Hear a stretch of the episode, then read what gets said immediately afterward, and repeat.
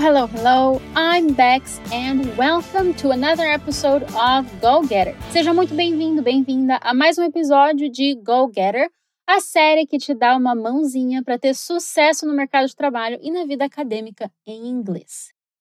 E para quem não lembra ou está caindo aqui agora de paraquedas, o termo Go Getter é uma expressão que vem do inglês e que a gente usa para descrever aquela pessoa determinada que faz de tudo para as coisas acontecerem. Alguém aí se identifica? Porque vou te dizer, essa é uma palavra perfeita para o tema de hoje. Today we're going to talk about a not so glamorous part of the corporate world. Hoje nós vamos falar sobre uma parte não muito glamurosa do mundo corporativo. Be sure to stay until the end so you don't miss out on some very important tips. Fica comigo até o final para você não perder algumas dicas muito importantes relacionadas ao tópico de hoje. Mas antes de começarmos, não esquece que postamos todas as semanas conteúdos gratuitos para você no nosso portal fluencytv.com e no nosso Instagram @fluencytvinglês. Não deixe de conferir nossos outros conteúdos. Have you ever heard the term glass ceiling? Você já ouviu falar do termo glass ceiling? Traduzido ao pé da letra, glass ceiling significa teto de vidro. But we're not to talk about architecture today. Eu vou te dar uma dica. Você já assistiu o filme Hidden Figures, traduzido como Estrelas Além do Tempo aqui no Brasil? Ele trata de três amigas que trabalham como matemáticas no Langley Research Center em Hampton, no estado da Virgínia lá em 1961, quando ainda havia segregação racial nos Estados Unidos. Catherine, uma dessas mulheres, é recrutada para auxiliar na corrida espacial americana e passa a sofrer duplo preconceito. Além de ser mulher, ela é preta. She proves herself in the end, mas passa por muitos perrengues e tem que constantemente comprovar que tem capacidade para fazer o seu trabalho, o que não acontece com nenhum de seus colegas. E uma outra dica, Erin Brockovich, um filme baseado em uma história real sobre uma mãe solteira que descobre que as pessoas estão sendo envenenadas através de seus abastecimentos de água e enfrenta a empresa de energia, que é obviamente culpada. Ninguém acredita na capacidade de Erin e ela é constantemente ridicularizada por ser mulher, não ter estudos e estar desempregada ela eventualmente supera todos os obstáculos através da perseverança, inteligência e muito trabalho duro. But seriously, the amount of effort this woman had to make to get a little respect is insane.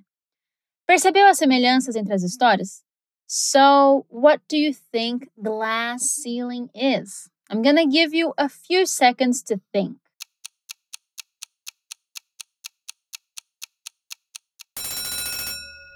Ok, time's up. Let's dive right in. Glass ceiling é um termo informal popularizado nos anos 80 por uma consultora de gerenciamento chamada Marilyn Loden. Ela descreveu o glass ceiling como um desafio invisível que mulheres enfrentam in the workforce, no mercado de trabalho entre grupos de trabalhadores. Recentemente, esse termo passou a englobar também minorities, como estrangeiros, imigrantes, pessoas LGBTQI, e grupos étnicos, religiosos ou linguísticos não dominantes. In general, é muito comum que pessoas que pertencem a esses grupos fiquem estagnadas em cargos médios de gerência por toda a vida profissional, nunca conseguindo alcançar leadership positions, posições de liderança. Ou seja, elas sobem de cargo, conseguem enxergar que ainda há mais degraus antes de chegar lá no topo, mas a ascensão delas é parada por obstáculos intransponíveis que elas não conseguem ver, o famoso glass ceiling. Just imagine the frustration. Você vê a linha de chegada logo ali, mas a sua subida é para sempre parada por uma parede transparente que não tem nenhum bom motivo para existir. Isso tudo se torna ainda mais frustrante quando essa linha de chegada significa um melhor salário, a better wage e a tão sonhada financial stability, estabilidade financeira.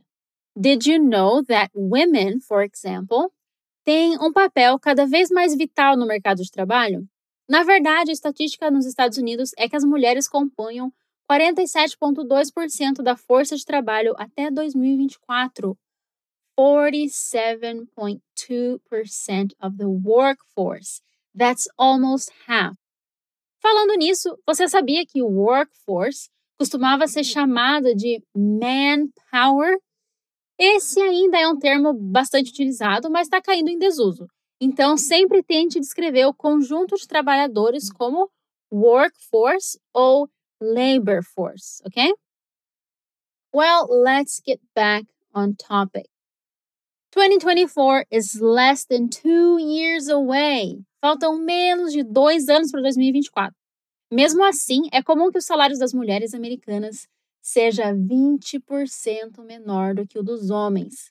No Brasil, em 2021, essa wage gap, a diferença entre salários, se mostrou ainda maior, com o salário das brasileiras sendo até 30% menor que o dos homens, com os mesmos cargos e mesma escolaridade.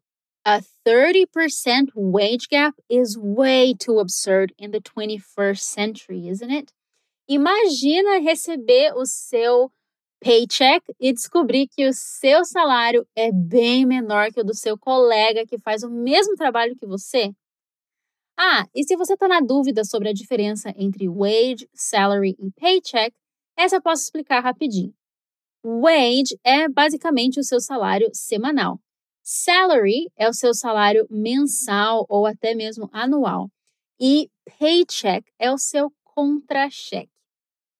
Now, moving on with the topic because that's not all.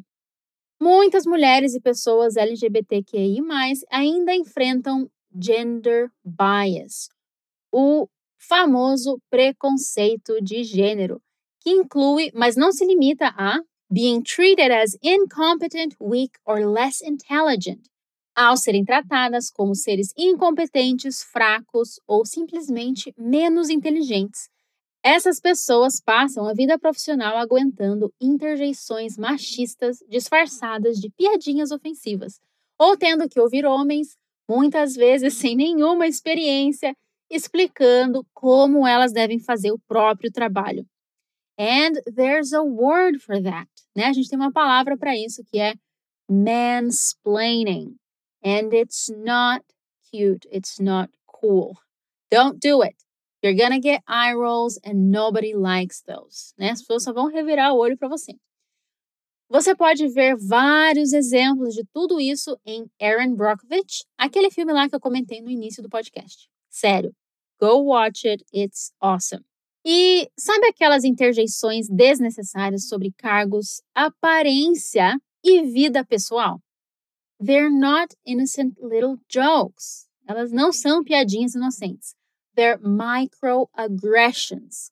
Se você já assistiu Legally Blonde, o Legalmente Loira no Brasil, deve lembrar que a protagonista, Elle Woods, era ridicularizada por tudo, desde as suas roupas até seu cabelo, seu carro, seus hábitos, até seus conhecimentos, que eventualmente a ajudaram a ganhar um caso importante na justiça. Eles eram vistos como bobagens e devaneios de uma garota riquinha sem cérebro, entre aspas, né? Enquanto muitas das agressões do filme não eram nada micros, esse constante ar de condescência com que a Elle era tratada pode ser chamado de microaggression. Intencionais ou não, as microaggressions, as microagressões, são um sinal de desrespeito e refletem inequidade. Enquanto qualquer um pode ser desrespeitado, microaggressions são geralmente direcionadas àqueles com menos perceived power, such as women, people of color and LGBTQ people. E você percebeu a palavra que eu usei? Perceived power. O poder reconhecido, o poder perceptível, né? Possível de ser percebido. Algumas pessoas que pertencem a esses grupos podem até ter sido go-getters, quebrado o glass ceiling e conseguido melhores cargos e salários iguais, mas no geral enfrentam muita resistência por parte dos colegas e se sentem forçadas a defender seus cargos com unhas e dentes, tendo que provar sua competência again and again and again. How crazy is that? How would you feel if you had to prove your worth every day? Have you ever experienced that or know someone who did? E embora o glass ceiling nem devesse existir, não restam dúvidas e não faltam evidências de que ele é uma realidade. Se você sente que está diante de um glass ceiling, a boa notícia é que existem algumas coisas que você pode fazer para superar essa barreira invisível e alcançar o sucesso que deseja. Let's check out a few of them. Number one, strengthen your network. Fortaleça o seu network. Quando estamos falando de leadership positions, as suas business relationships e professional connections são a porta de entrada para novas oportunidades. Aqui, quality matters more than quantity. Se foque em se aproximar de pessoas com cargos que você espera alcançar e que podem ajudar a sua carreira a ir para frente. Mantenha também o seu LinkedIn atualizado e o use para se apresentar, exibir referências e se conectar com pessoas e empresas que te interessam. Pausa rápida para um tópico importante. Network e networking não são a mesma coisa. Enquanto network se refere à sua rede de relacionamentos profissionais, networking é a prática de desenvolver e manter esses relacionamentos. Ok? Number two, define clear goals defina objetivos claros e a partir daí trabalhe em melhorar as specific skills que você precisa para subir na hierarquia empresarial. Mas tente não sonhar muito alto cedo demais. Suas metas precisam ser específicas, alcançáveis, relevantes e com uma deadline, um prazo bem claro. E eu não preciso nem dizer o quanto é importante estar com seu inglês afiado para alcançar esses goals, né? Já pensou em ser aluno da Fluency Academy? Aqui com a gente, além de continuar a receber conteúdos como este, você tem a chance de aprender oito idiomas diferentes e de uma forma prática, que faz sentido para a sua realidade. Entre na nossa lista de espera e não perca a oportunidade. Number three, be your own advocate. Seja seu próprio defensor. Crie uma reputação positiva através do seu hard work and dedication. Mantenha uma positive attitude e adote uma team player mentality, ou seja, uma mentalidade de trabalho em grupo. Trabalhe bem em equipe, né? Em grupo. Quando a situação for apropriada, highlight your strengths. Destaque o seu lado bom, as suas qualidades, né? and recognize the talents you can offer the company. Number four, create your own opportunities. Crie as suas próprias oportunidades. Glass ceilings não existem se você for your own boss, o seu próprio chefe ou a sua própria chefe, né? I know starting a business is a challenge, mas também te permite criar oportunidades de carreira sem o julgamento do mundo corporativo. Ok, esse foi um assunto meio sério, né? Falamos de workforce, women, minorities, leadership positions, wage and wage gaps, gender bias, mansplaining, microaggressions, perceived power, professional relationships and connections, skills, goals, and opportunities. Mas a verdade é que mal tocamos na ponta do iceberg sobre esse assunto e ainda há muito para se discutir antes que possamos acabar com o glass ceiling de uma vez por todas. Once and for all. Se você gostou desse podcast e quer ter sempre assuntos fresquinhos como esse para aprender novos vocabulários, conhecer a cultura corporativa de outros países e treinar o seu inglês, acompanhe também os nossos outros conteúdos aqui no Spotify e nas outras plataformas, como o nosso Instagram, arroba Inglês, ou no nosso portal em fluencytv.com. Thank you so much for listening. Obrigado por ficar até o final. See you next time. Take care. Bye bye.